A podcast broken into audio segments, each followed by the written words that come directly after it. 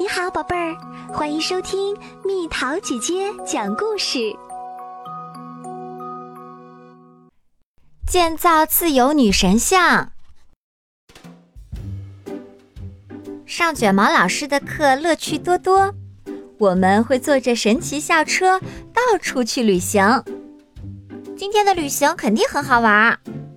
是啊，一切皆有可能。今天我们要去看自由女神像，它在纽约市附近的自由岛上。我们要去弄明白雕像是怎么建造的，然后在班上造一个小的自由女神像。什么是自由？人们能够自主的去做很多事儿，就意味着他们是自由的。我有没有逃过这次旅行的自由呢？到了出发的时间，卷毛老师招呼大家：“同学们上车吧！”在卷毛老师开车去自由岛的路上，时光开始倒流，校车变了，我们的衣服也变了。现在我们回到一百多年前啦！瞧，我们的校车变成了马车，我们开始马车巡游了。我们到了自由岛，却没发现雕像。雕像在哪儿？我们问卷毛老师。雕像这时还没有见呢。他说：“校车变成了一艘船，我们向法国驶去。”啊，我感受到了微风，我感受到了晕船。我们来到了巴黎。这是法国一个美丽的城市。我们能不能来一份法式炸薯条？好极了！或者来一份法式烤面包。我们看到了一个手里拿着雕像模型的人。同学们，这是弗雷德里克·奥古斯特·巴托尔迪。卷毛老师说，他就是负责建造雕像的那个人。我已经做好开工的准备了。我们会帮你的。模子做好以后，我们将铜片放在上面，然后用榔头将铜片敲进模子里。铜是一种重金属。不是吧？那些铜片明明轻的，连我都可以拖动。然后，将塑形完毕的铜片覆盖在铁质的框架上。自由女神像就完工啦！它比城市里的其他建筑都高得多。我原以为爸爸就很高了。现在要把雕像运到美国去。我们把雕像拆开，用货箱一一装好。哎呦，我们也被装在货箱里啦！货箱被送上船，开始了去往美国的远行。货箱里有一些报纸，我们从上面看到了有关雕像的新闻。报上说，雕像基座还没有建好，看来美国人没有足够的钱来修建它。看，报纸倡议大家一起来筹钱，谁出钱，报纸上就会刊登出谁的名字。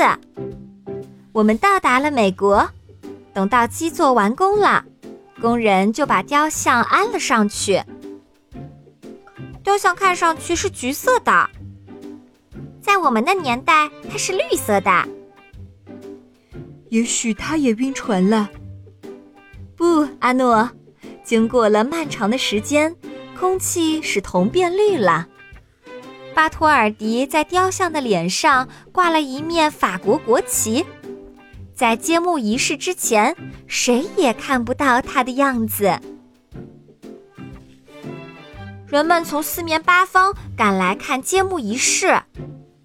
他们在船上就能看到，在为自由女神像揭幕的盛大仪式上，美国总统公开致谢。巴托尔迪走进了雕像内部。巴托尔迪知道如何进出雕像。我们快跟上他吧！神奇校车变小啦，开到了巴托尔迪的帽子上。我们一路向上。这么大的雕像，真让人激动的喘不过气。唉，爬这么多级台阶，也让人喘不过气。巴托尔迪来到了冠冕部位，他拉动一根绳子，揭开了法国国旗。卷毛老师按了一个按钮，校车飞离了雕像。雕像看上去真漂亮，真希望我也能得到这么大的礼物。这份礼物对整个国家来说都够大了。如今，当人们乘船来到美国纽约，首先看到的便是自由女神像。自由女神像提醒人们，人人都有权利享受自由。卷毛老师说：“我们又回到了我们的时代，校车也变回了原样。再见，自由女神！全世界都知道她代表美国，她已经成了纽约的一大景观。”卷毛老师把校车开回了学校。快点，我们还有任务呢！在教室里，我们也造了一个自由女神像。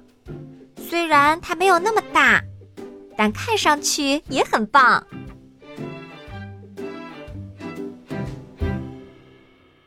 又到了今天的猜谜时间喽，准备好了吗？